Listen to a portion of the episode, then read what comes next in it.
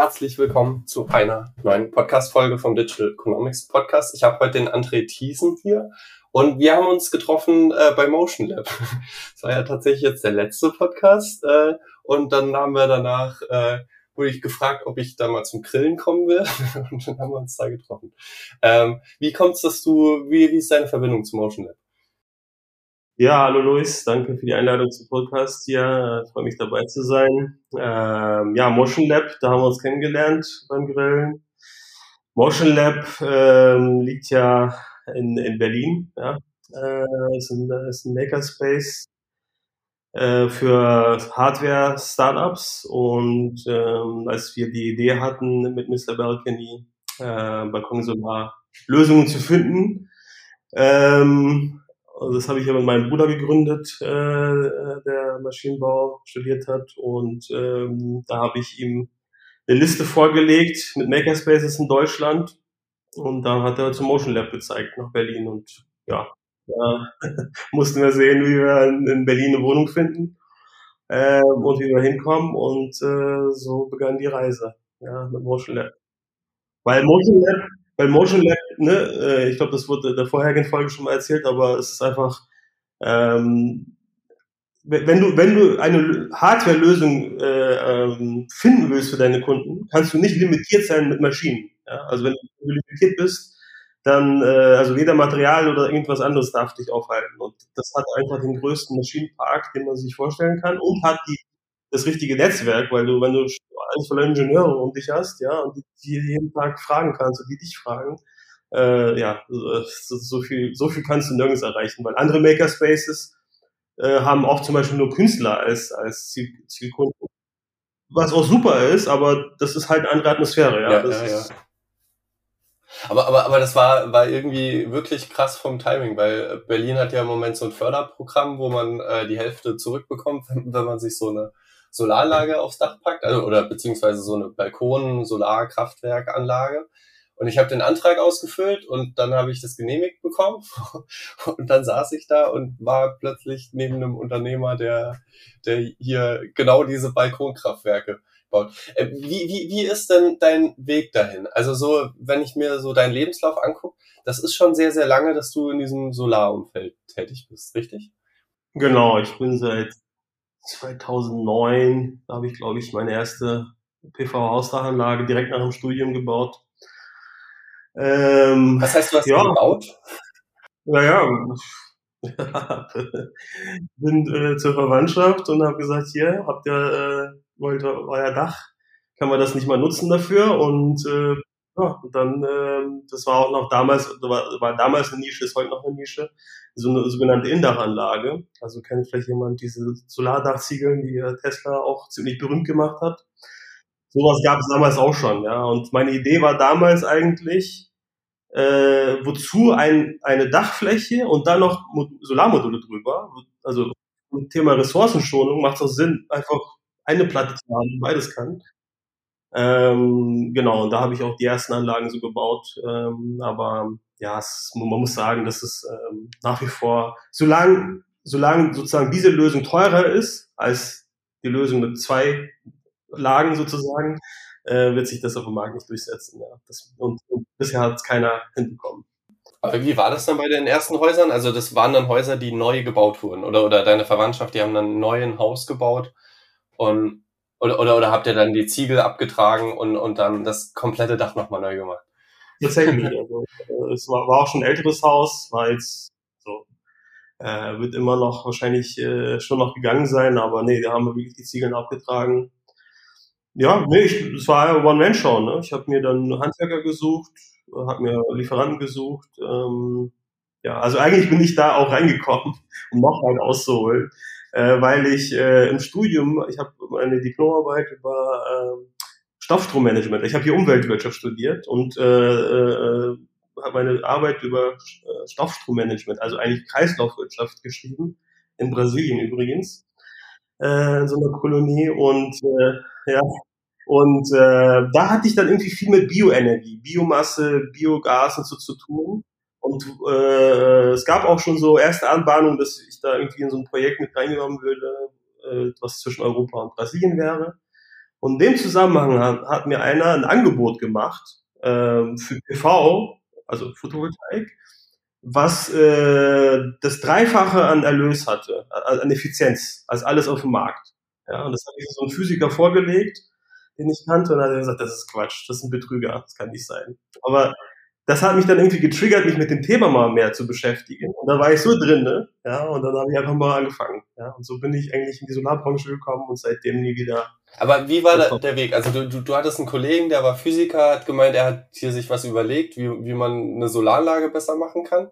Und dann nee, hast also, du die Solaranlage besser gemacht oder oder wie wie wie? wie? Nee, ich einfach einfach ich sag mal so, ich, ich, äh, äh, ich, ich weiß es nicht mehr genau, ja, aber ich in dem, im Zusammenhang mit Bioenergie, Biomasse und irgendwie hat mir irgendein Typ, der das wahrscheinlich damit auch gearbeitet hat, gleichzeitig noch ein, äh, gesagt, ich habe eine super Lösung für Solar und die ist, drei, die ist dreifach besser.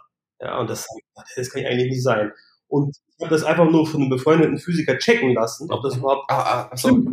Ja, naturwissenschaftlich, ich habe das physikalisch überhaupt geht.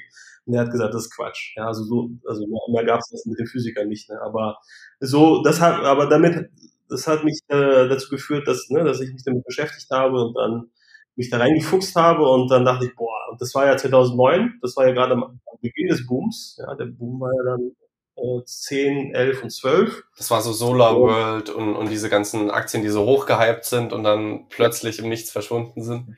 Genau. Ja, und deswegen, äh, es gab, es war ein Angebotsmarkt, das heißt ähm, viel mehr äh, Nachfrage als, als Angebot. Und äh, somit war es für mich Jungspund, frisch von der Uni oder Hochschule, äh, äh, tatsächlich nicht mal schwer, äh, erste Aufträge zu bekommen. Ja. Ich habe mich auf die Messe gestellt ähm, und habe gleich ein paar Aufträge bekommen und so. Und dann durfte ich, durfte ich sozusagen meine ersten Schritte machen damals. Das war dann Sustainable Bridge? In der Zeit? Das war, genau, ja. Und, und ja. Was, was genau war da dein Angebot? Äh, da habe hab ich auch, äh, also da habe ich Hausdachanlagen angeboten. Okay, auch für okay. Gewerbe. Auch für Gewerbe, aber auch Solaranlagen. Komplett, komplett Lösung, schlüsselfertig, ja. Okay, also Privathaushalte oder Firmen kamen zu dir, haben gemeint, ey, ich habe hier Dachfläche, ähm, kannst du mir da was installieren? Und du hast quasi eigentlich mehr so Handwerksbetrieb eigentlich auch in die Richtung. Ähm, dann ja. das von vorne bis hinten übernommen, äh, dass das installiert wird. Genau, also es ist, ähm, äh, es gibt hier den Solateur, ja, das ist eine eigenständige äh, Gruppe, weil äh, also nach wie vor, aber damals vor allem wurde das oft von Elektrikern gemacht oder von Dachdeckern, weil trifft ja auch beide äh, Gewerke. Ähm, aber mittlerweile ähm, hat es schon, ist es der Mainstream, dass es Solateure sind, weil du brauchst halt beides. Der Dachdecker achtet dann darauf, dass er alle Schutzmaßnahmen und es korrekt alles macht, aber dann dann brennt die Solaranlage. genau. Und der Elektriker, der guckt immer, dass er die äh, geistes Equipment hat. Ja, aber oben äh, ist das Dach dann undicht, ja. So, also das heißt, das ist äh, mittlerweile eine eigenständige Berufsgruppe oder eine eigenständige Branche. Und das, das hat sich damals schon so herausgebildet, ja. Und, und, und wie ging es dann weiter? Also du bist dann ja dann doch nochmal in die Wirtschaft rein. Das war dann quasi aufgrund von dieser ganze Boom ist so ein bisschen implodiert oder wie, nee, wie, wie, äh, kann, wie hat sich das entwickelt? Genau, nee, das ist, das war äh, eher persönliche Fehlentscheidung. Ähm, also ich war einfach äh, zu, zu unerfahren, äh, glaube ich, und habe einfach auch zu viele einfach falsche Entscheidungen getroffen, ja, so dass ich ähm, also mich zu übernommen übernommen habe, zu ambitioniert war und da äh, die Kontrolle verloren habe und das äh, Ding tatsächlich ähm, tja, Insolvenz melden musste. Ähm, hast du aus der Zeit, also weil es hören ja Leute zu, die gegründet haben, die vielleicht potenziell gründen wollen, hast du da Learnings, was du quasi heute anders machst? Oder was, was du Leuten mitgeben würdest, wo man unbedingt aufpassen muss? Ja, also man muss auf jeden Fall viel geduldiger sein. Ja? das ist wirklich, für mich ist das das Learning. Ähm, einfach, äh, einfach geduldig bleiben. Ja, das ist, äh, es ist, es ist, wenn du, ich meine, wenn das dein, dein Ding ist und dein Baby ist und dann kommst du auch vielleicht in so einem Rausch rein, denkst, boah, und dann gibt's noch so viel Nachfrage und ja, und dann willst du halt noch mehr und dann, ja, wer weiß, ja, und dann, äh, ja, Ne, das, das man muss einfach, ja, man muss einfach geduldig bleiben. Ja, einfach Schritt für Schritt lernen. Später habe ich dann gedacht, man kennt ja das Pareto-Prinzip, äh, bei jedem Projekt muss mindestens 80 Prozent, was da ist, musst du schon mal gemacht haben und das Neue darf nur nicht mehr als 20 Prozent sein. Ne? Ja das Pareto-Prinzip.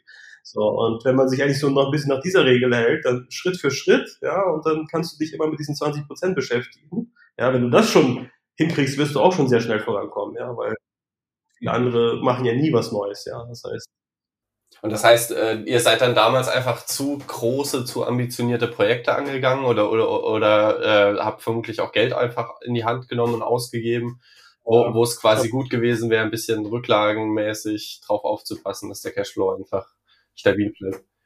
Genau, auch zu schnell Leute eingestellt ähm, und mich auch tatsächlich auf Banken verlassen ja, die mir äh, fest äh, einen Kredit zugesagt haben. Und ich habe dann schon die Leute eingestellt, habe das Büro äh, gemietet und dann äh, gesagt, edgy badgy, weil irgendwas stimmt da nicht oder irgendwas. Ja, und ja, also ist halt, kann man jetzt immer sagen, ja, aber das war wirklich Naivität. Ja. Also naiv würde ich nie wieder sein, dass ich Banken äh, so einfach vertraue, ja. Aber, aber ich, ich, ich finde es auch super schwer, also weil ich habe schon auch, also auch wenn das jetzt bei mir nur so ganz im Kleinen und ich, ich, ich habe ja meinen Hauptjob, aber so mit, mit dem Freelancer-Tum, was ich dann am Wochenende manchmal mache, da gibt's dann halt so Monate, wo es dann plötzlich ganz unerwartet richtig gut läuft und sich dann zusammenzureißen und zu sagen, so ja, es kommen ja dann auch wieder Monate, wo man dann vielleicht einfach auch gerade keine Zeit hat und und äh, also so bei mir liegt's ja meistens einfach dran, so ich habe dann gerade keine Kapazität und fahre dann Aufträge runter. Und dann ist das, finde ich, aber gar nicht so einfach, nicht davon auszugehen, dass jetzt für immer so viel Geld aufs Konto kommt und, und das sauber zu planen. Also so das, äh, also ich, ich kann mich da schon sehr, sehr gut reinfühlen, dass das nicht einfach ist. Vor allem, ja. wenn es damals, glaube ich, war ja schon auch so ein Ding rund um die Solarwelt im Sinne von, es wird jetzt riesengroß und da gibt's Sky's the Limit mäßig kein Ende in Sicht. Ja, ja und ja und genau, es wurde, es wurde ja groß und das war ja Deswegen war es, äh, ich bin dann direkt, direkt gewechselt zu einem, äh, der, äh, zu, einem Solar, zu einer Solarfirma, die damals schon unsere Partner waren eigentlich. Äh, es war eigentlich eine reine Montagefirma und die haben für uns als Montagefirma gearbeitet. Und dann äh, ich habe aber gesehen, dass der äh, Gründer da eigentlich auch ziemlich ambitioniert, aber auch sehr erfahren war. Ähm, und dann habe ich ihm den Deal angeboten, bei ihm im Wohnzimmer äh, saß ich da noch, weiß ich, und habe gesagt, komm, ich baue dir mal die Projektschiene hier auf, dass wir nicht nur Montage machen, du willst ja bestimmt ein bisschen mehr machen. Ja, dann haben wir uns da direkt geeinigt und am 1. Januar, also es war, ich habe kurz vor Weihnachten Insolvenz angemeldet, das war nicht so geil Weihnachten damals, aber ich hatte schon einen neuen Job in, in der Tasche und am 1. Januar ging's los und so konnte ich auch gleich wieder laufen und das war eigentlich für mich mega, ja, weil äh, da hatte ich keine finanziellen Geschichten Verantwortung, ja, und konnte, ich war da Vertriebs- und Projektleiter, ich konnte mich wirklich komplett fokussieren, war, hatte mein, mein, mein Rücken war geschützt sozusagen und äh, ab die Post, ja, und da, da habe ich dann wirklich sehr viel, viel gelernt, ja, von einem sehr erfahrenen Unternehmer, äh, war der zweite Mann in der Firma und da hatten wir drei Jahre äh, sehr großen Spaß. Ja, und vermutlich war das dann auch erstmal ein Aufatmen, weil du ja vorher vermutlich sehr, sehr viel Verantwortung hattest und dann plötzlich jemanden auch hattest, dem du Fragen stellen konntest. Wenn du irgendwie an der Stelle nicht genau wusstest, ist das gerade eine gute Idee, was ich da mache. Ja. ja, ja. Okay. Und, äh, ja, genau. Und geil, geil, geil ist halt, dass, dass er auch sehr ambitioniert war, weil hat mich dann später manchmal geärgert, wo, äh, an anderen Stellen. äh, wenn, wenn, wenn du selber ambitioniert bist, aber dein, deine Struktur drumherum nicht unbedingt, ja, dann äh, kommst du auch nicht voran. Das ist auch irgendwann. Und das war hier halt, egal wie, welches großes Projekt ich an Land gezogen habe, der hat immer alles getan, der hat alle Finanzierungen, alle Freunde angerufen oder irgendwelche, um, um das vorzufinanzieren. Wir haben jedes Ding gerockt. Ja, das klingt schon gut. Äh, wie, und, und du hast dann quasi generell in dieser Solarwirtschaft hast du quasi Karriere gemacht. So, also genau. dann über viele Jahre hinweg. Also so, das war, wenn ich es richtig sehe, Edem Solar, dann warst du aber auch bei KAC do Brasil, dann warst du bei AEG Solar ähm, und hast da quasi so deinen Weg gemacht, quasi im Sales-Umfeld, Projektmanagement-Umfeld für Solar-PV-Anlagen. Genau. Aber AEG war ich dann, äh, das ist ja ein Hersteller, dann bin ich sozusagen auf die Herstellerseite ge gewechselt äh, und habe dann äh, war verantwortlich für Lateinamerika. Die waren also war Neuland für die auch. Aber aufgrund meiner Vorgeschichte und so kannte ich mich da schon gut aus und äh, hatte da schon Netzwerk und äh, ja, war auch mal war auch noch mal sehr äh, prägend. Ähm, ja, aber dann habe ich äh, langsam gemerkt, okay, das, äh, ich kann, meine Erfahrung wächst, aber ich kann irgendwie nicht genug umsetzen. Jetzt äh, hat es mich wieder gepackt und irgendwann saß ich noch mit jemandem am, am Frühstückstisch, hat mich mir wieder beschwert, dass es nicht vorwärts geht und dann hat derjenige mir gesagt, ja, wenn du, wenn, wenn, wenn du immer denkst, dass du alles besser machst, dann musst du es selber machen. Da habe ich gesagt, ja, eigentlich, eigentlich hat er recht. So, und da bin ich wieder selber Unternehmer geworden. Ähm, wie, wie, wie ist das so rückblickend für dich? So von, also war ja vermutlich für dich schon ein Schritt, der dir vermutlich schwerer gefallen ist, wie je, jemanden, der quasi vorher noch nie gegründet hat. Also gerade mit der Erfahrung, okay, ich bin das Thema schon mal angegangen, damals hat es nicht geklappt und ich probiere es jetzt nochmal. Ist dir das schwer gefallen oder war für dich klar, okay, ey, ich habe so viel dazugelernt, dieses Mal weiß ich, was ich anders mache? Ähm, ja. ja, also zweiteres. Also ich habe mich, also ich meine, das ist ja nicht so, äh, du machst es einmal und dann äh, äh, bist du jetzt Angestellter und dann, also für mich war das nicht so. Ja, also für mich ist es so, ich versuche, guck mir trotzdem die ganze Zeit die Unternehmer an, ja, weil ich, ich versuche trotzdem, ich muss sagen, ich leiste trotzdem deren Welt. Äh, äh, und äh, ja, also nee, ich habe mich da glaube ich schon immer gesehen. Und was ich jetzt ganz spannend fand, war normalerweise, wenn man sich mit Gründern unterhält, ist es oft so, dass dann früher oder später irgendwie die Investoren äh, quasi das möglich gemacht haben. Also da war maximal mal ein MVP da und, und dann ist Investorengeld da. Du hast das Ding komplett gebootstrapped, wenn ich das richtig verstanden habe beim Grillen. Ja, Hattest ja. du quasi einfach davor sehr gut bezahlte Jobs und konntest dir ein bisschen Geld zur Seite legen oder, oder war das von Anfang an sehr profitabel oder war es eine Kombination? Wie, wie hast du das finanziert? Ähm, nö, also ich habe das ja äh, mit meinem Bruder gemacht und wir hatten weiterhin äh, Nebenjobs. Also, ja, davon äh, äh, unsere Wohnung und Essen bezahlt. Ähm, und Motion Lab Mitgliedschaft kostet zum Glück auch gar nicht so viel. 100 Euro kann man schon bezahlen. Das heißt, ihr hattet quasi ganz normale Jobs plus äh, und, und die vermutlich irgendwie Teilzeit und Teilzeit habt ihr das Unternehmen aufgebaut. Ja, genau. Also ja, das war's. Ja, wir haben ja ein, äh, sind dann für die Jahreswende zu 21 nach Berlin gezogen und ja, also wir haben anderthalb Jahre lang an, äh, geprototyped, geprototyped. Wie, wie, wie ist das, äh, mit seinem Bruder zusammen eine Firma aufzubauen? Funktioniert das gut oder, oder ist dadurch mehr Vertrauen da oder kracht es dann auch mal schneller, weil man Bruder ist? ja, also bei uns war es auf jeden Fall zum Vorteil. Damit wir jetzt äh, ja, also wir sind, äh, ich, ne, wir sind ja, ich komme ja aus einer größeren Familie und äh, das ist nicht der einzige Bruder, da gibt es noch ein paar mehr. Und äh, ich meine, Beobachtung ist immer, wenn wenn äh, wenn es nur zwei Geschwister sind, dass es da untereinander viel mehr Ärger gibt, als wenn das so eine große Familie ist, weil wenn der eine da böse ist auf dich, ja, lass den da in der Ecke ne, sitzen, da gehe ich zum anderen und dann hat andere sich wieder beruhigt. Also eigentlich bei uns in der Familie gab es nie Stress, ja. Ich verstehe mich mit allen super und äh, komme ja vielleicht noch drauf. Und mit dem anderen Bruder habe ich ja dann auch die andere Firma dann gegründet. Ja, also Ach so, okay, okay. Äh, also weil ich, ich hatte das schon auf dem quasi andere Firma ist auch, auch mit einem Bruder. Das heißt, also zum Verständnis, du hast zwei Firmen. Ähm, die eine ist Mr. Balcony, die andere ist äh, Thiessen Energy. Ähm, und das sind jeweils du plus ein Bruder, aber das sind unterschiedliche Brüder. Ja, unterschiedliche, unterschiedliche Gesellschaftsstrukturen. Ja, ich bin, ich, ja, ich bin der Älteste und bin derjenige, der sozusagen die Solarerfahrung mitbringt und die, und jeweils die Techniker. Also sehr vereinfacht gesagt. Ja, aber sind auch gute Unternehmer. Und, und wie, wie unterscheidet sich das? Also, also so ähm, im Endeffekt, es war, glaube ich, zuerst Tizen Energy da und da war es quasi im Beratungskontext. Inzwischen stellt ihr da aber auch äh, Solaranlagen äh, her für irgendwie Industrie, Gebäude etc. Also das ist quasi gro für großflächig gedacht.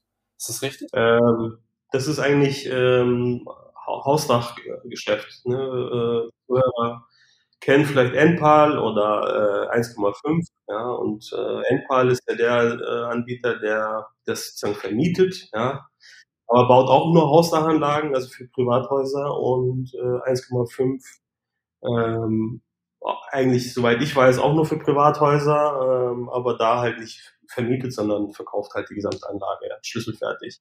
Und so ähnlich machen wir es bei, bei Thyssen Energy.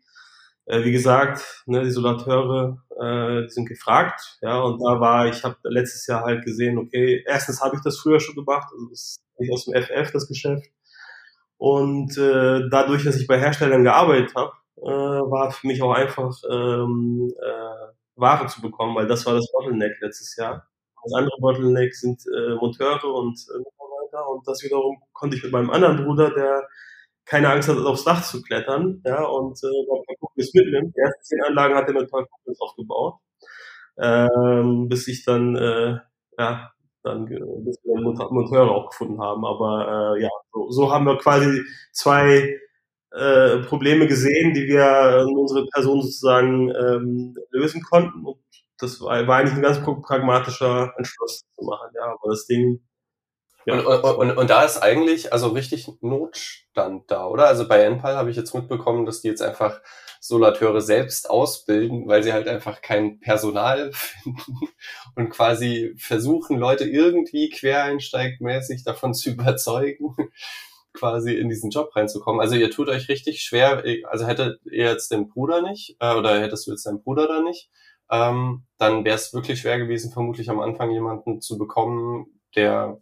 vermutlich auch vom Gehalt her sicher einiges also auch nehmen kann, weil, weil es genügend Nachfrage gibt. Also das hat euch vermutlich am Anfang ganz schön geholfen, dann eben auch ohne Investorengeld starten zu können, schätze ich mal. Genau, genau. Es hat uns geholfen. Wir, da brauchten wir auch kein Geld quasi, weil äh, Kunden zahlen an. Ja, wir haben zum Teil 100% Vorbesten am Anfang verlangt und die, die Leute haben es gemacht, weil sie bei den anderen Anbietern äh, ein Jahr warten müssen oder länger. Ja, und bei uns konnten sie es in drei Wochen bekommen. Ja, und wir haben wirklich das war uns wichtig bei den ersten Kunden, dass dann halt von drei Wochen der LKW vor der Tür stand, das Zeug abgeladen hat, ja, und dann erzählt das gleich seinen Nachbarn und Freunden.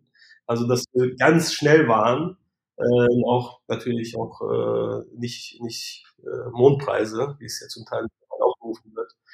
Genau, ich sage immer so ein bisschen, äh, wir machen das Aldi-Prinzip, äh, gute Qualität, guter Preis, äh, darauf kann man sich verlassen, kein Schnickschnack, äh, lieber rechtzeitig, also lieber, ich meine, vielleicht müssen wir das irgendwann auch äh, so anbieten, dass wir das erst in einem Jahr bauen können. Ja, das ist, ja, das ist ja notgedrungen vielleicht so, aber noch können wir sozusagen immer, immer, immerhin in sechs Wochen bauen.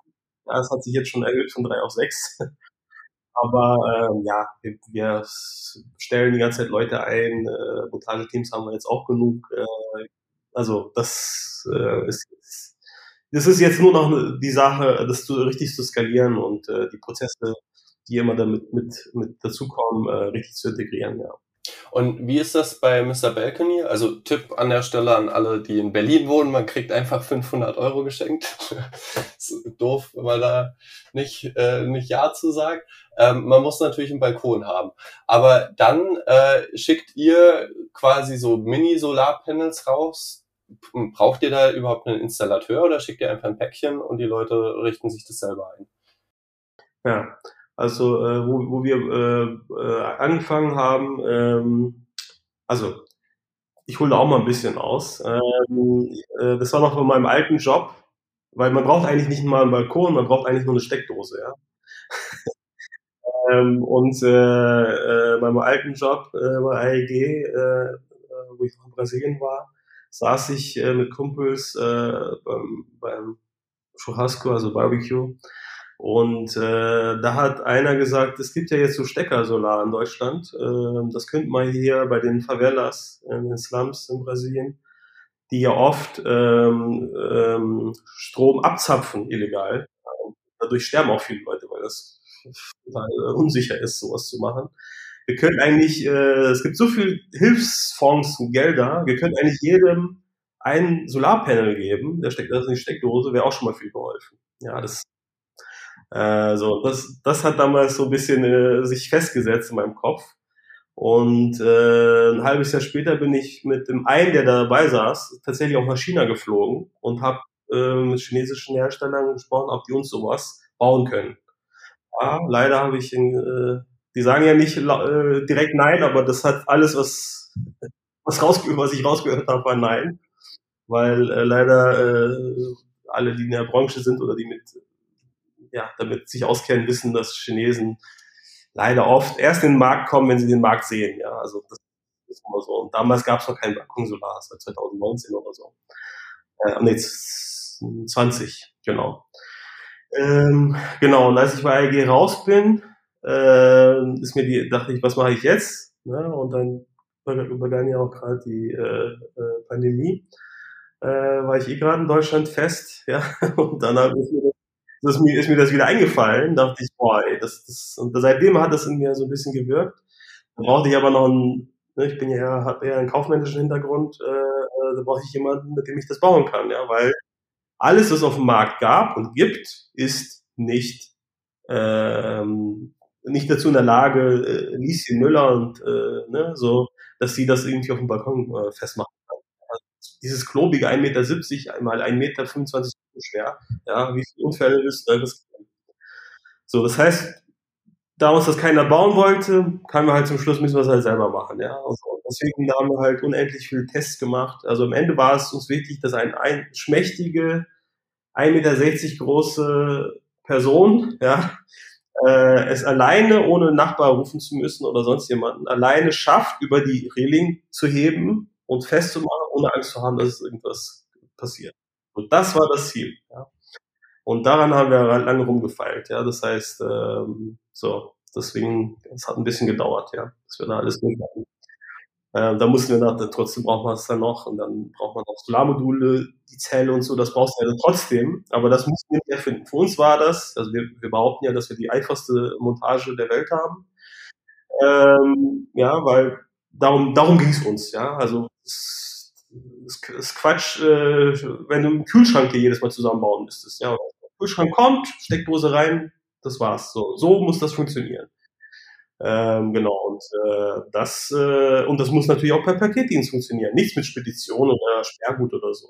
Das, das haben wir alles mit zu berücksichtigen. Ja, das heißt, kommt heute mit DPD oder Hermes, kommen drei in der Regel, also sogenanntes Full Package, äh, hat auch so die Durchschnittsgröße sind drei Module, die auf einen Durchschnittsbalkon passen. Ja, wir haben auch versucht, so, äh, also alle Nerds, die irgendwie den letzten Zentimeter da rausholen wollen, ja, müssen dann halt woanders suchen. Aber die Nerds wollen wir auch gar nicht, ja. Also wir nehmen auch gerne. aber die Nerds finden ihren Weg, ja, weil die, ja, aber es gibt ja auch Leute, die sich immer noch einen PC zusammenzustellen oder Laptop. Aber die, der, der, der Großteil kauft sich den halt fertig. So, und äh, das war das, das war das Ziel. So. Und das, ja, seitdem letztes Jahr sind wir dann auf den Markt gegangen, wollten mal 100 Dinger verkaufen. Äh, wie gesagt, wir haben ja angefangen, wo es diesen Markt noch gar nicht gab. Ja, wir haben das also so ein bisschen vorausgesehen. Ähm, ja, und dann äh, war auf einmal Energiekrise und äh, gleichzeitig also Strompreisexplosion und äh, alle Anbieter, die es auf dem Markt gibt, das sind alles Händler, wir sind ja Hersteller D2C zum Endkunden, äh, waren dann ausverkauft und alles irgendwie ist auf unsere Seite ge, ge, ge, geflossen. Ja? Und dann hatten wir noch zwei virale Videos auf, äh, auf Instagram und TikTok Eins mit über eine Million äh, Views, das andere mit 30 Millionen Views. Was war in den äh, Videos drin, dass die viral gegangen sind?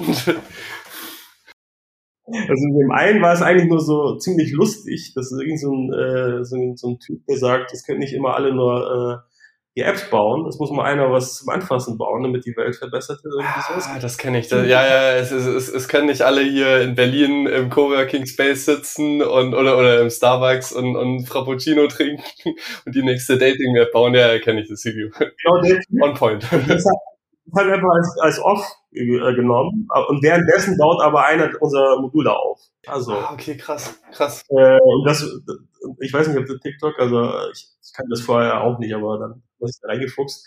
Und da waren wir zum Teil auch, ich glaube, also man, man nimmt ja einen Soundbite und dazu macht man ein Video. Und da gibt es darum auch Ranglisten dazu. Und da waren wir dann zeitweise mit dem Soundbite waren wir zu zeitweise Zweiter. Da haben, sind wir immer Zweiter, Dritter, Zweiter, Dritter. Da war eigentlich so ein Typ im Bällchenbad und die waren immer so, da ging es immer so in der äh, Genau, aber viel geiler war, dass das zweite Video mit über 30 Millionen Views, äh, weil da wurde ja tatsächlich auch gezeigt, unser Endprodukt.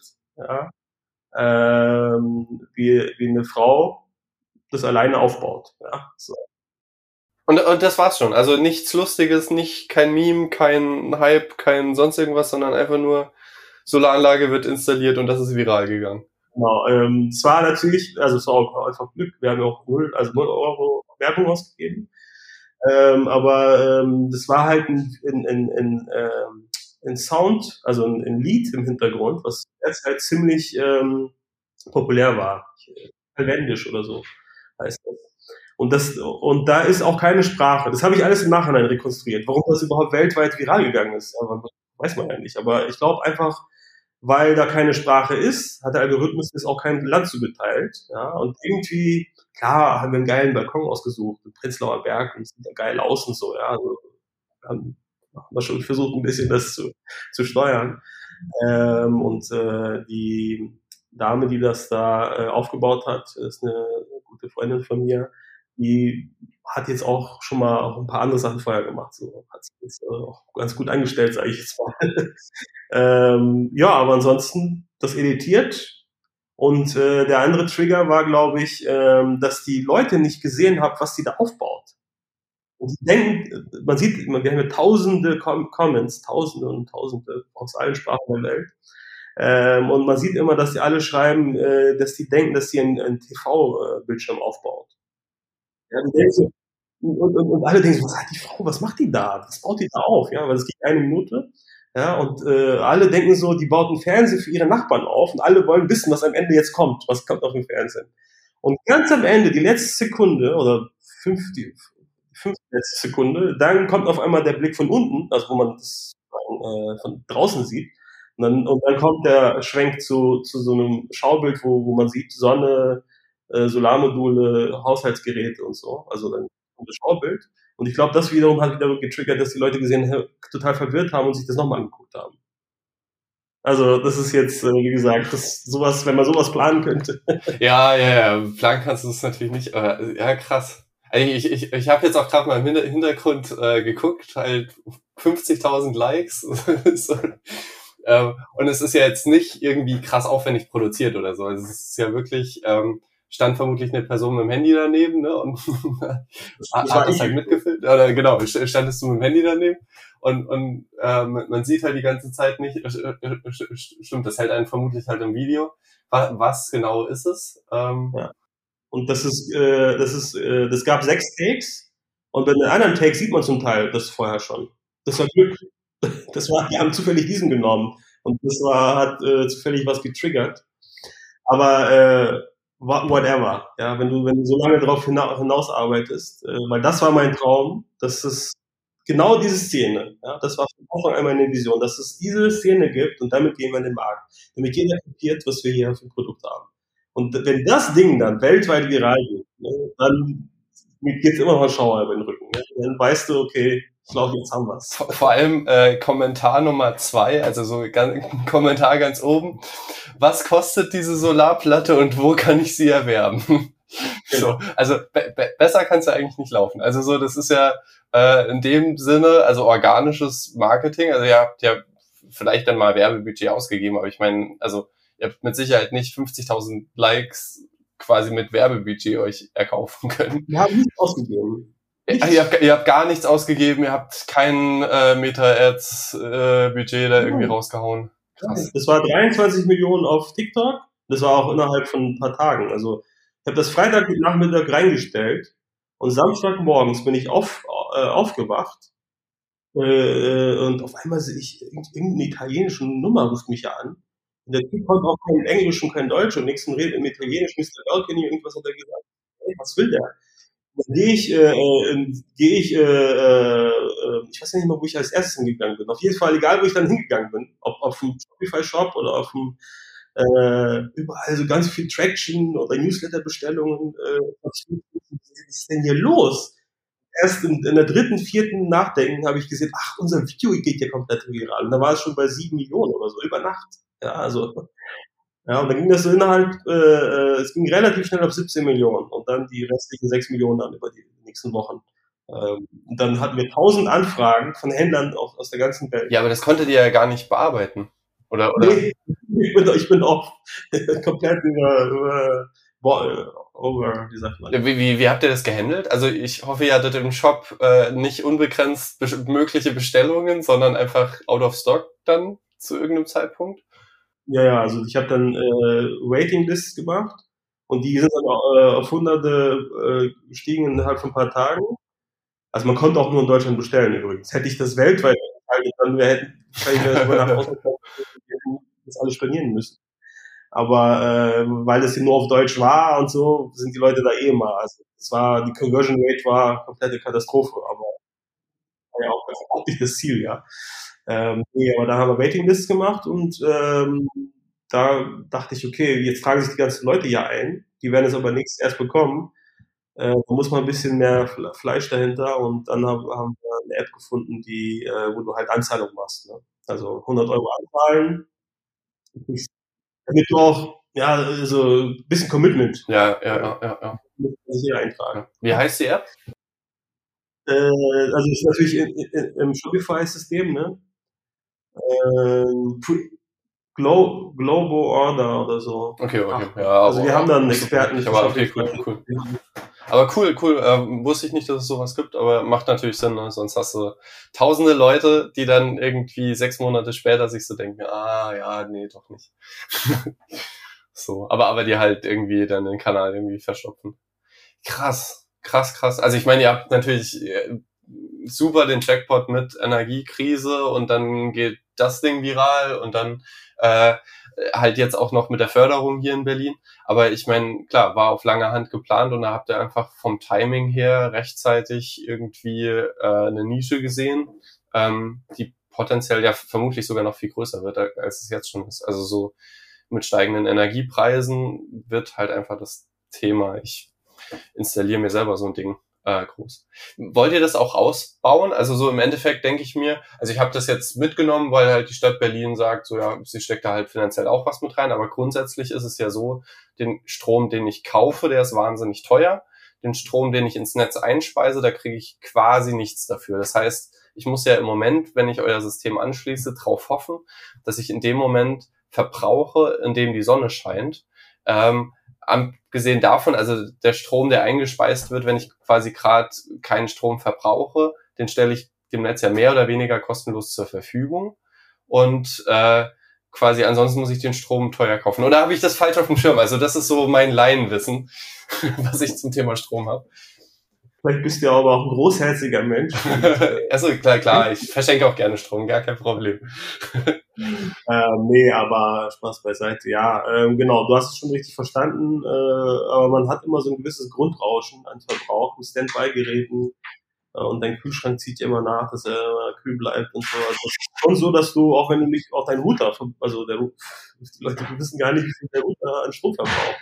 Der Router verbraucht genauso viel Strom wie dein Kühlschrank übers Jahr gesehen. Ähm, ja, also. Okay, krass. okay, Welt.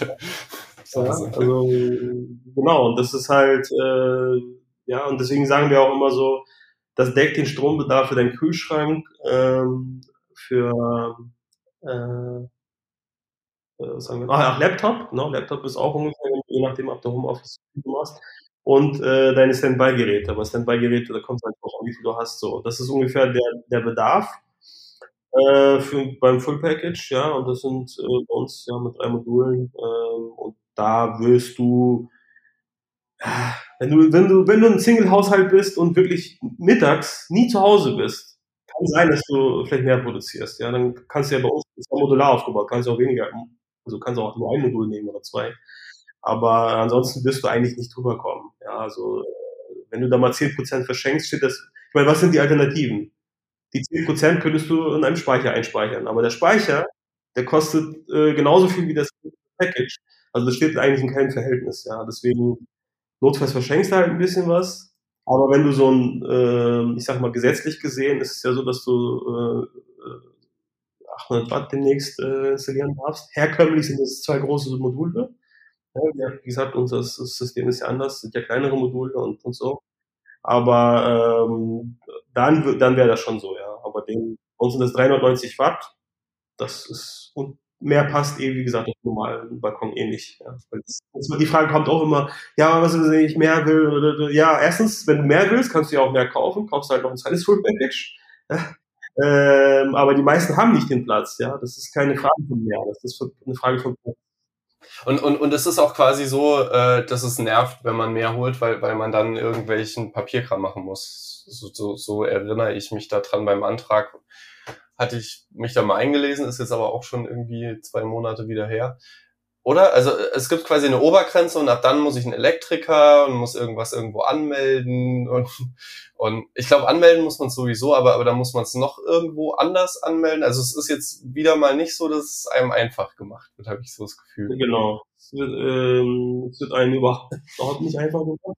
Übrigens, äh, äh, weil wir ja damals, wo wir uns kennengelernt haben, äh, habe ich ja danach, äh, also nach dir habe ich am selben Event noch einen äh, getroffen, der auch äh, auf die gleiche Art macht.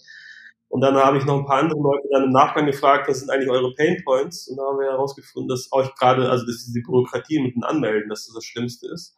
Deswegen haben wir jetzt das äh, bisschen Schleich, Schleichwerbung hier, das Berlin Package äh, äh, gemacht.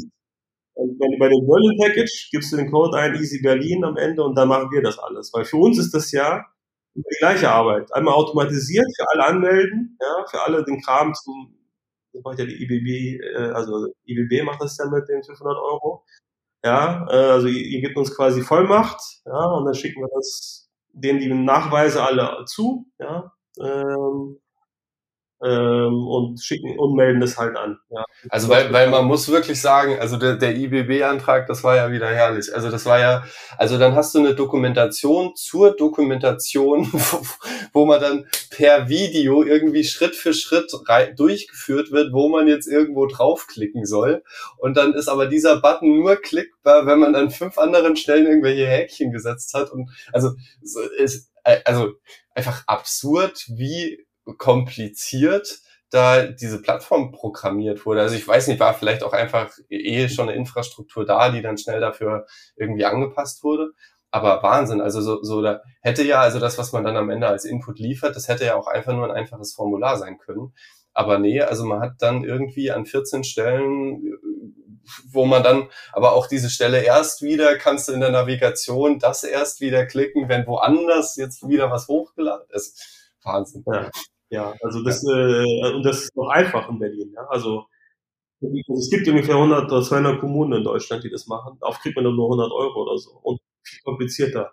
Und da sagen wir oft, ja Leute, die 100 Euro, also wenn ihr euch so viel Kopfschmerzen, okay, aber die, die 100 Euro, ja, die hast du schon im halben Jahr raus. Und wenn du, wenn du dir, wenn du ein halbes Jahr brauchst, um das alles auszufüllen und 1000 Leute noch fragen musst, dann kannst du, kaufst dir einfach und ja, aber in Berlin ist natürlich 500 Euro, die sind schon Reiz. Ne? Das lohnt sich schon. Also kriegst du halt, weiß nicht, fast die Hälfte oder, oder, oder so. Also es kann schon, kann schon schön sein. Äh, macht ihr dann auch das, was hinten raus äh, auf einen zukommt? Dieses, ich glaube, man muss es noch beim Stromnetz anmelden oder, oder beim genau. Betreiber oder irgendwas. Ja. ja. Das, äh, das hatten wir ja sowieso geplant. Äh, wir haben ja auch eine App gebaut ähm, äh, das, das, das hätten wir sowieso in Zukunft automatisiert. Aber ich habe auch eine gute Nachricht, dass das ja jetzt ähm, vereinfacht wird, auch von Gesetzgeberseite. Also jetzt, jetzt ein äh, Gesetzespaket soll jetzt noch vor der Sommerpause verabschiedet werden, wo dieses beim Netzbetreiber alles wegfällt, ja, weil es ja alles doppelt gemacht. Das ist, du meldest es beim, beim Stammdatenregister an, was ja eigentlich nur eine statistische Stelle ist. Da ist es noch relativ einfach. Und die melden es eigentlich deinem Netzbetreiber. Das heißt, wenn du den vergisst, kriegt er das eh mit, weil die anderen dem das sagen. Ja, aber also, da siehst du schon mal wieder, die Bürokratie-Wahnsinnigen sind wieder unterwegs. äh, so, das heißt, diese Stelle fällt zumindest weg in Zukunft. Und dann wird die, wird die, also wird es von 600 auf 800 Watt. Hast ja vorhin auch gefragt. Hier geht es ja darum, dass es an die Steckdose geht. Ja, also physikalisch kann er noch mehr dran, aber ab irgendeinem Punkt wird es dann auch ein bisschen gefährlich, weil ja, ich will jetzt nicht zu technisch hier werden. Aber äh, bei größeren Anlagen musst du es halt richtig anschließen. Nicht Steckdose, sondern richtig an deinen über den Zählerkasten. Und, äh, deswegen brauchst du auch einen Elektriker und äh, was. Und da sind wir ja bei den Hausdachanlagen, ein anderes Geschäft. Ähm, genau. Habe ich was vergessen? Ja, genau. Und ja, da werden noch ein paar andere Sachen vereinfacht. So, dass du als Mieter zum Beispiel, also dieser ganze Mietermarkt kommt ja erst noch. Mieter ist ja meistens jetzt untersagt, weil die Vermieter alle nicht wissen, was es ist und nicht die Haftung übernehmen wollen. Ja, ähm, und in Zukunft äh, wird das sozusagen Sonderstatus bekommen, so dass du als Mieter oder als äh, Wohnungseigentümergemeinschaft, äh, also wenn du eine Wohnung hast in so einer Gemeinschaft, dass dir das gar nicht mehr äh, verboten werden kann. Ja. Äh, so, das, das, da wird der Massenmarkt das hin, also darauf setzen. Und bisher, wir dachten am Anfang, dass wir, also wir haben es auch eigentlich für Wohnungen, wir, wir sagen ja auch Solution for Apartments, aber ähm, wir haben dann gemerkt bei den Kunden, äh, äh weil bei uns muss man auch immer angeben, wo man lebt, so dass, damit wir auch wissen, wo, wo es hinkommt. Und die, äh, das waren auf jeden Fall 50 bis 80 Prozent waren äh, Hauseigentümer. Also gar nicht, waren gar nicht in der Wohnung. Und, äh, ja, wir wissen, wir wissen auch warum. Ja, die wollen zwar alle, aber die dürfen nicht. So und die, die werden in Zukunft dürfen. Und dann wird, dann beginnt der Markt eigentlich erst. Ja, cool. Nee, weil, weil, also an und für sich denke ich mir, es ist doch, es macht doch eigentlich einfach nur Sinn. Also so, es ist für jede Privatperson eine sinnvolle Investition, wenn man halt weiß, ich wohne da jetzt die nächsten zehn Jahre Minimum, äh, dann zu sagen, okay, ich spare mir so viele Stromkosten aufs Jahr gerechnet, mach noch vielleicht was Gutes, entlaste irgendwie den, den Strommarkt, weiß dann wirklich, wie es produziert wurde, wo es produziert wurde. Wie ist das äh, jetzt bei Solar, wenn, wenn, wenn man jetzt mit jemandem, der Öko ist, redet?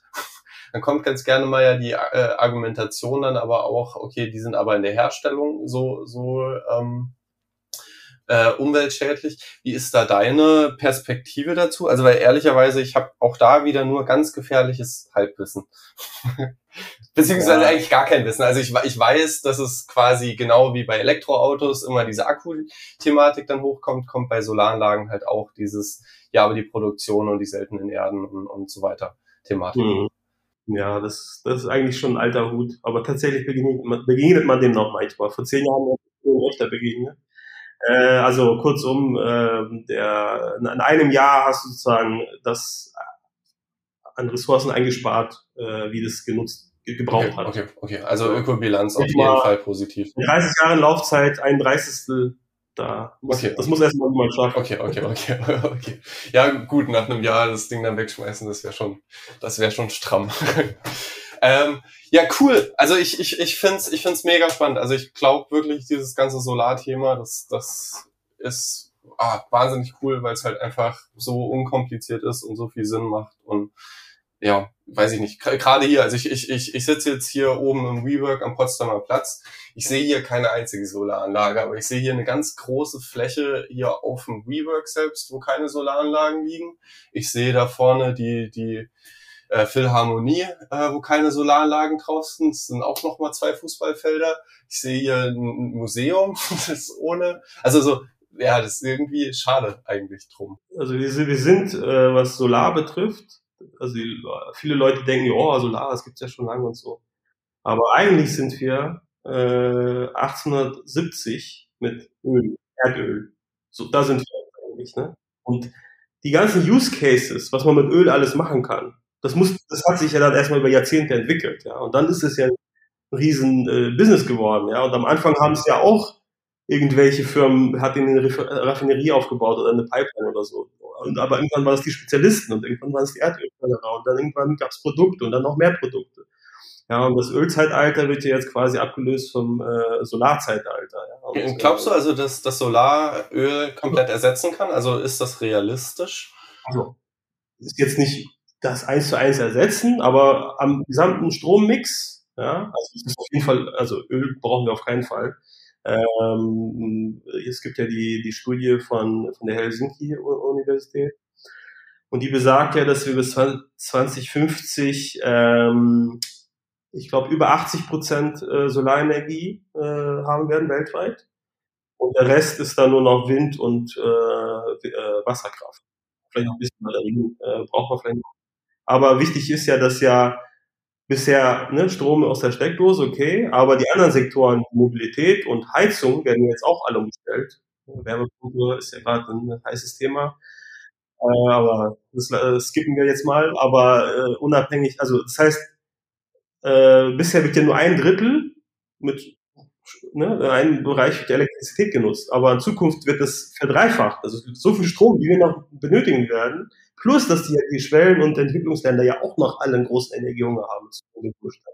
Das heißt, wir werden so viel Strom brauchen, das kann man sich überhaupt nicht vorstellen. Ja, also das ist, und das wird, der größte Teil wird davon von Solarenergie gedeckt werden, weil Solarenergie jetzt zum Teil schon günstiger ist als Atomenergie oder sonst was. Ja, also je nach Region. Aber auch in Deutschland wird 60 Prozent äh, wird von Solarenergie äh, äh, kommen. Ja, das ist, das ist ein, äh, ich glaube, du bist ja Programmierer oder kommst aus dem IT-Bereich und du kennst ja die Thematik bei Microchips. Ja, alle zwei Jahre oder was, Hälfte Preis und wie viel mal mehr Effizienz. Ich weiß auch nicht mehr die exakten äh, ja, Zeitangaben, aber, aber quasi sie werden sehr schnell immer besser und immer günstiger und, und dementsprechend die Rechen Rechenpower nimmt zu. Aber klar, entsprechend ist auch dann der Stromverbrauch, ähm, der, der auch zunimmt.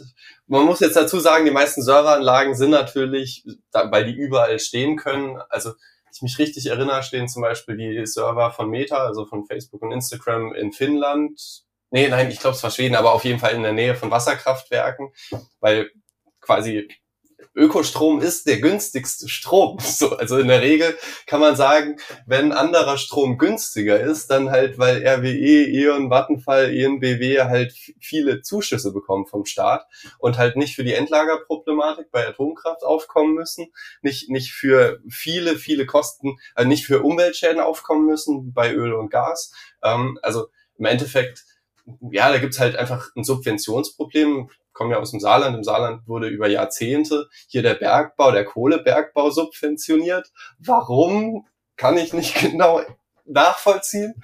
Ähm, genau, aber im Endeffekt, äh, also ja, Serveranlagen stehen tendenziell in der Nähe von Wasserkraftwerken, weil Wasserkraft einfach sehr, sehr günstig sein kann. Ähm, ja, genau. Und, ja. Also, ja, aber es wird viel Strom gebraucht für Server. Ja, das ist auf jeden Fall. Und, äh, das wird von Solar, äh, von Solarenergie kommen. Und deswegen sind wir ganz am Anfang und, und Balkonsolar ist jetzt einfach nur ein weiterer Use Case. Ja, es wird noch, äh, im Fernsehen sieht man schon manchmal so irgendwie einen Radweg oder irgendwas, ja, aber das, das sind zum Teil auch nur Spielereien, aber äh, ne, wie gesagt, du guckst raus auf den Potsdamer Platz und siehst dann irgendwas und das, das wird sich verändern. Das wird in Baustoffe, äh, in Materialien mit eingeflochten. Ähm, es ist so einfach und zurück zu den Microchips, äh, es ist, äh, basiert ja auch auf Silizium und äh, das sind alle sozusagen Siliziumbasierte Produkte sind extrem äh, äh, ne, also Skalierung ist da der, der treibende Faktor und die Skalierung, die wir vor uns erst noch haben, ja, und ich muss ja, ne, die Anlage, die ich vor äh, damals 2009 gebaut habe, die würde heute nur noch ein Fünftel kosten. Ja. Und, und, und, und das ist noch nicht das Ende, es geht immer noch weiter runter. Ja. Das ist also, ähm, wie gesagt, das, das Ding. Ja, und, und es gibt halt auch einfach immer mehr Menschen, denen es auch super, super wichtig ist. Also die einfach dann sagen, also für mich ist zum Beispiel ganz klar, ich würde, abgesehen davon, dass ich vorhin drüber gesprochen, die Google Workspace Software liebe, ähm, würde ich nicht zu Outlook gehen, weil ich weiß, Microsoft legt, also hat kein Commitment auf Ökostrom. Bei Google weiß ich, alles, was über Google läuft, läuft über Ökostrom. Also ist das für mich so ein Ding. Oder Hetzner, äh, da, da laufen die meisten Webseiten. Da weiß ich, okay, Hetzner macht 100% Ökostrom. Da haben die sich drauf committed. Das ist denen wichtig. Das ist ein Grundsatz dieser Firma. Und für mich ist dann halt auch klar, okay, egal ob es mich mehr oder weniger Geld kostet, ich gehe, also ich, ich habe ja die Auswahl, also ich habe ja Anbieter, die Ökostrom machen. Warum sollte ich zu einem Anbieter gehen, der keinen Ökostrom macht? So, also das ist für mich nicht wirklich greifbar, zumal der Preisunterschied meistens gar nicht da ist. Also es ist wirklich einfach nur ein, man muss kurz recherchieren, machen sie Ökostrom, ja oder nein? Und, und dann glaube ich schon, dass viele Unternehmen da in Zukunft drauf achten werden und nicht nur Greenwashing machen, sondern halt einfach gucken, okay, wo, wo hosten wir unsere also jetzt im IT-Umfeld, wo hosten wir unsere Webseite, wo hosten wir unsere App, unsere Anwendung, wo, wo ist der Traffic ähm, und ist da Ökostrom oder nicht. Genau, noch, äh, ist, noch gibt es sehr viel Greenwashing ja, und äh, 80 Prozent der Green Tech äh, Startups, äh, sorry, also, ohne jetzt hier böse Blut zu gießen, aber das ist einfach nur Greenwashing. Das sind irgendwelche Apps, die irgendwas tracken, Leute.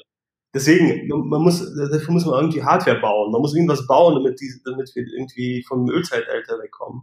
Ja, ähm, und also Ne, ich persönlich, für mich ist es der Antrieb, Ressourcenschutz, also wenig Ressourcen verbrauchen, ja, Öl, was irgendwie vor 500 Millionen Jahren da irgendwie äh, sozusagen compressed wurde, äh, jetzt einfach mal alles in, die, in, in 100 oder 200 Jahren in die, in die Atmosphäre zu hauen, ja, sorry, das ist irgendwie Wahnsinn auch. Also, ähm, aber ja, aber ich glaube, am Ende wird Solar einfach gewinnen, weil es günstiger ist. Ja, das wird, also, dass wir die daran geglaubt haben, weil wir das aus höheren Motiven machen, äh, ist auch gut, ja. Aber am Ende ähm, ne, in Brasilien zum Beispiel habe hab ich nicht das Gefühl, dass das, äh, ich habe da ja gearbeitet, dass das für die überhaupt relevant war. Für die war das einfach viel günstiger, als wir das gemacht. Aber ist in Ordnung, wie auch immer das zustande kommt. Ja, das ist ja der Wahnsinn, dass es oft sogar halt wirklich günstiger ist. Also wir, wir haben äh, den Fall, dass Norwegen seit, seit glaube jetzt 30 Jahre, also es gibt einen ganz alten Spiegelbeitrag zu dem Thema. Äh, seit vielen, vielen Jahren möchte Norwegen ihren günstigen, sauberen Wasserkraft-Ökostrom in Deutschland einbetten. Ähm, und immer wieder wurde es vom jeweilig zuständigen äh, Wirtschaftsminister blockiert, ähm, weil die Argumentation war wirklich jedes Mal, also bei, beim, beim letzten Mal, äh, wo ich es auf dem Schirm hatte, war es der Rainer Brüderle von der FDP, weil die Aussage war, der Strom ist zu günstig. Der macht ja die hiesigen Preise kaputt. So, wo ich mir so denke, ey, also das ist das Problem. So, wir, wir können sauberen, guten Strom haben. Alles ist investiert. Deutschland muss noch nicht mal Geld in die Hand nehmen. So, man verweigert den Bürgern den grünen, günstigen Strom. Der war halt auch nicht bisschen billiger, sondern viel billiger. So, weil es, ja, nee, nee. Hab ich, ja, ich glaub, schlimm aufgeregt damals. Ja, also ich, ich verstehe das auch nicht. Ne? Machen, machen EU hier oder alle Europäer arbeiten zusammen. Also wo ist das Problem eigentlich? Also verstehe auch immer dieses, wir haben ganz viel Strom importiert oder ganz viel Strom exportiert. So what? Also ich meine, wir importieren alles Mögliche. Wo ist das Problem? Ja, also, dass wir uns nicht abhängig machen wollen ne, von Katar oder andere Probleme gibt, okay. Aber wir sind doch jetzt hier in Europa, ja, und wir vertrauen ja auch sonst alles Mögliche uns gegenseitig an. Warum sollen wir nicht zusammen den Strom hier irgendwie uns untereinander erschienen. Ja, vor, vor, allem damals war, war, also das ist jetzt schon ein paar Jahre her, aber damals war äh, quasi gleichzeitig so diese Atomkraft-Diskussion, äh, wo viele Leute stark dagegen waren, dass Atomkraftwerke geschlossen werden sollen, wo ich mir halt dachte, so, wir wollen uns jetzt gerade nicht abhängig machen von Norwegen, was meiner Meinung nach ein super Land ist, mit dem man sehr gerne zusammenarbeitet haben aber hier unsere Atomkraftwerke, die wir nicht schließen wollen, wo halt einfach ein großer Teil des Urans aus Russland kommt und das Uran zum sehr großen Teil auch einfach in Russland quasi aufgearbeitet wird, so dass es für Atomkraftwerke äh, nutzbar ist. So, das ist eine Abhängigkeit, die weiß ich nicht, die ist ja auch da. Keine Ahnung. Ja, schwier schwieriges Thema, aber äh, ich finde es sehr, sehr cool, dass du da an der Lösung irgendwie dran bist. Also so das, äh, weiß ich nicht, finde ich sehr, sehr sehr, sehr schön und sehr, sehr cool. Und ähm, ja, bin mal gespannt. Also ich äh, habe noch keine Bestellung rausgeschickt, aber ich äh, habe ja den Antrag durch. Das heißt, demnächst kümmere ich mich da auch mal und bin dann mal gespannt, äh, quasi den Prozess kennenzulernen bei Mr. Balcony. Genau. Ist immer schneller, als man denkt, ja. Also ist auch, auch bei Hausdachanlagen. Leute denken da, oh, ja, und dann, das ist in der Regel ja einen, einen Tag aufgebaut, ja. Morgens hin, abends zurück. Ja, das Problem bei mir ist noch, dass ich kein Geländer habe. Also so ich, ich müsste mir halt noch irgendeine Konstruktion überlegen, wo ich es irgendwie dann so befestige weil, weil das quasi so schräg dach. Aber egal, das ist jetzt. Nicht mit einer Sonderlösung. okay. Das ist jetzt nicht relevant für die meisten Podcast-Hörer, da muss, muss ich mir nochmal Gedanken machen. Äh, ich bedanke mich auf jeden Fall, dass du dir die Zeit genommen hast. War super, super spannend, mal so ein äh, Deep Dive in die Solarindustrie zu haben. Auch wenn ich ja meistens eher so Softwarelösungen und IT. Äh, aber wie du sagst, also Hardware hat halt schon äh, ja, also macht einfach Sinn, dass, dass wir auch in Zukunft wieder mehr Hardware-Startups haben. Finde ich sehr, sehr cool, was du da aufbaust. Vielen, vielen Dank. Vielen Dank. Vielen Dank, Luis, für die Einladung und viel Erfolg noch mit deinem Podcast weiterhin.